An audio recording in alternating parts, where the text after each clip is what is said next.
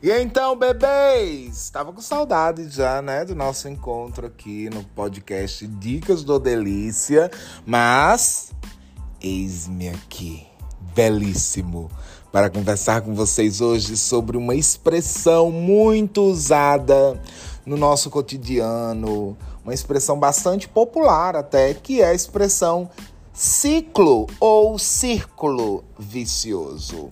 Vamos comigo, vem com delícia.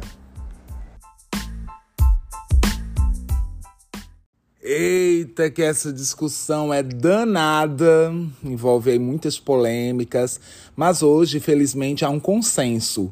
Um consenso que não se dá apenas com a reflexão linguística, né? Para a gente chegar realmente a, a esse consenso sobre se é ciclo vicioso ou círculo vicioso, foi preciso aí um, um esforço semântico, né, de sentido, mas também um esforço filosófico, porque é nesse contexto, especialmente, que esse termo nasce. Agora vamos conversar sobre como isso acontece.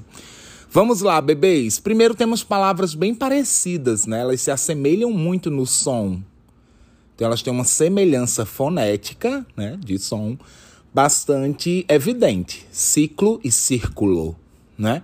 Mas há uma diferença aqui que é a seguinte: quando falamos de ciclo, como o ciclo da água, ciclo menstrual, ciclo da vida, né? Nós estamos falando de um processo que tem início, segue alguns passos e chega ao seu fim.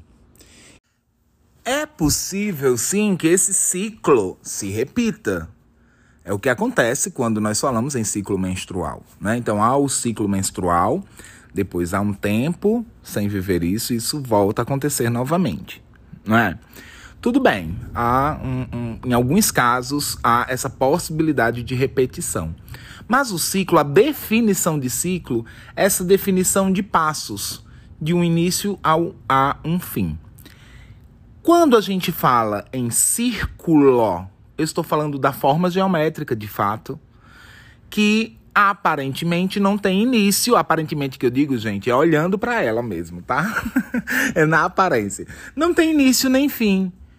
Então, quando o termo nasce, embora tanto ciclo quanto círculo venham à nossa mente como expressões que denotam aí circularidade, né? A forma, porque é assim que a gente vê, inclusive na escola, quando trabalha o ciclo da água, tá lá, é com um círculo que isso acontece, né?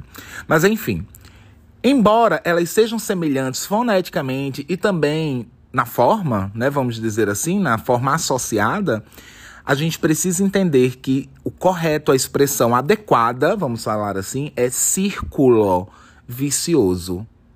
Ele não tem necessariamente um fim, ele se repete, né? E aí nós não temos um, um fim determinado para isso, para que haja uma pausa e isso volte a acontecer. Tá bom?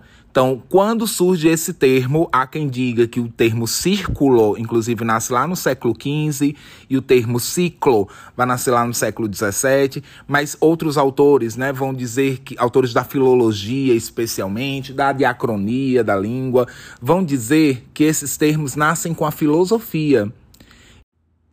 Inclusive, para nascer, por exemplo, o termo círculo vicioso, há uma base aristotélica. E aí, autores que, inclusive, vão se contrapor ao Aristóteles, né, na filosofia, quando se fala em vício, eles vão propor também a. vão sugerir né, a expressão círculo virtuoso. Tá? Então, nós temos círculo vicioso e círculo virtuoso, e não ciclo.